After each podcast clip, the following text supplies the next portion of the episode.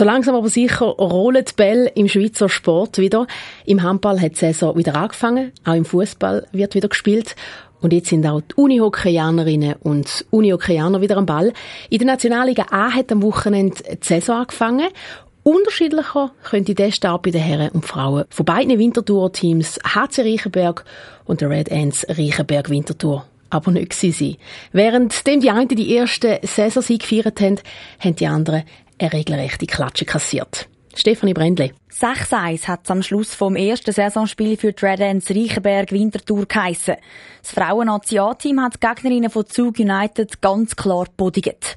Gelegen hat das wahrscheinlich auch an der Vorfreude, dass es nach der letzten Saison, die hat müssen abgebrochen werden, jetzt endlich wieder weitergeht, sagt Vivian Kühne, Stürmerin bei den Red Ants. Wir haben ein sehr cooles Team, einen sehr guten Teamgeist und es sind alle sehr, sehr motiviert und auch die Vorfreude war riesig, dass die Saison endlich wieder losgeht, sowieso nach dem Saisonabbruch. Und darum, ja, also es war wirklich cool wieder so als Team am offiziellen Spiel zu stehen.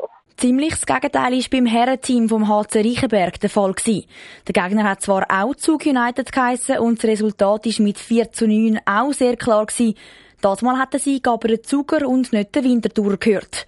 Die Stimmung war ziemlich im Keller gewesen, sagt der HC Reichenberg-Verteidiger Sammy Gutknecht. Die Stimmung war nicht besonders gut gewesen. Das hat weniger mit dem Coronavirus zu tun, sondern vielmehr mit Zug, wo es halt leider meistens nur so gegen die 150 Zuschauer hat.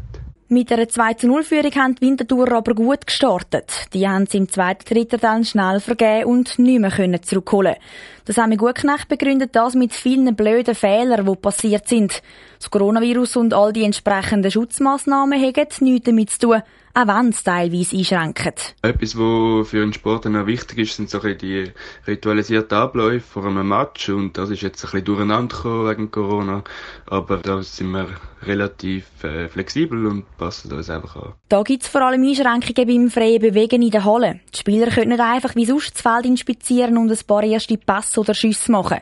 Auch für Vivian Kühne von der Red Ants gibt es noch ein paar Sachen, die sie sich muss daran gewöhnen muss. Dass wir eigentlich immer die Maske haben, außer auf dem Spielfeld und hinter der Bande. Also auch wenn wir in die Garderobe gelaufen sind, war die Maske Pflicht aber eigentlich hat das im Ganzen sehr gut funktioniert und ich glaube, das kann man auch gut so weiterziehen.